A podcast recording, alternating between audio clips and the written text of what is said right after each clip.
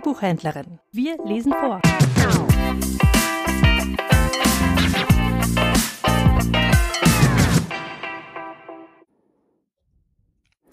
Adventskalender, Donnerstag, der 14.12.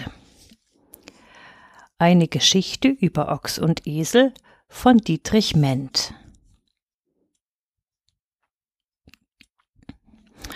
Bei meiner Geschichte handelt es sich um eine Weihnachtsgeschichte, denn dass ein Ochse und ein Esel dabei waren, als Jesus geboren wurde, das weiß jedes Kind. Schließlich war ihr Stall die Entbindungsstation, würde man heute sagen. Leider teilt die Bibel über die beiden nichts mit. Was über sie lesenswert ist, sollt ihr deshalb heute von mir erfahren. Die beiden haben sich nämlich immer gestritten.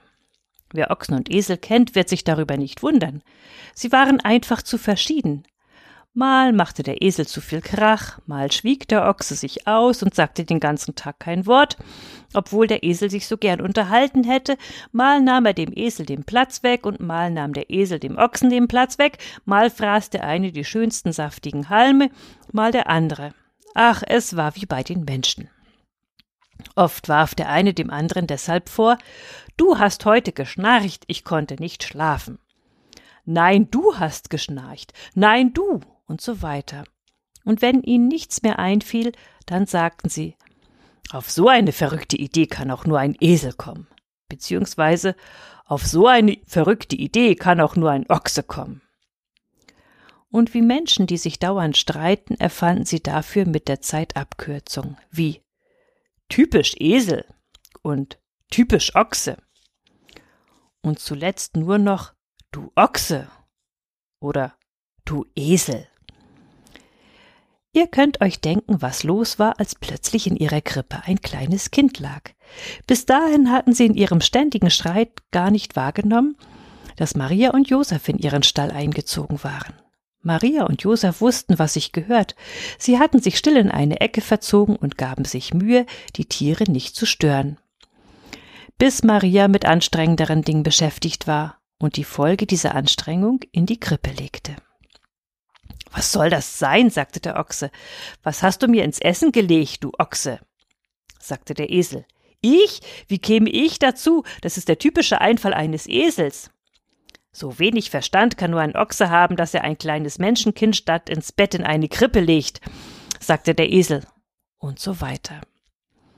Bis das Kind weinte, denn der Ochse hatte es mit dem Maul unsanft auf die Seite geschoben, an der der Esel immer fraß. Und der Esel schob es wieder zurück, ich kenne ein ganz altes Bild von der Krippe, nicht gemalt, sondern in Stein gehauen. Man sieht nur die Köpfe von Ochs und Esel und davor ein kleines, eng umwickeltes Bündelchen mit dem Jesuskind.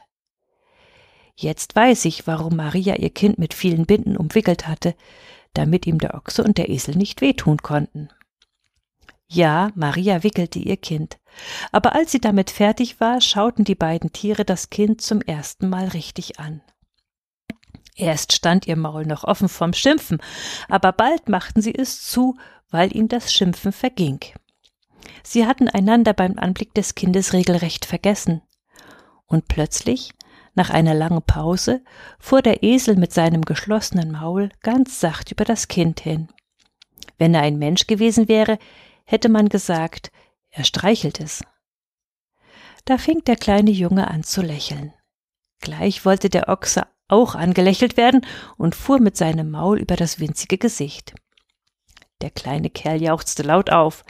Nun spielten sie eine Weile mit ihm und hatten für nichts anderes Augen als für den Jungen in ihrer Krippe. Bis der Esel, mehr zufällig als beabsichtigt, den Kopf hob und dem Ochsen ins Gesicht schaute. Er staunte, das war ja gar nicht der alte, zanksüchtige Ochse, das war ein Beinahe hätte ich gesagt, ein ganz netter Mensch, aber ich muss natürlich sagen, ein ganz netter Ochse.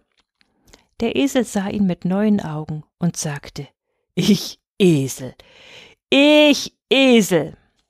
Als das der Ochse hörte, wandte er seinen Kopf und sah seinerseits dem Esel ins Gesicht, und es ging ihm ebenso.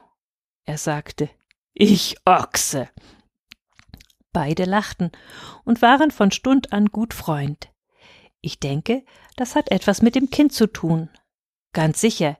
Ihr müsst es einmal ausprobieren, wenn ihr zu Hause ein Bild habt von der Krippe oder gar eine geschnitzte oder eine Krippe aus Keramik. Dann schaut euch das Kind einmal an. Geduldig und genau.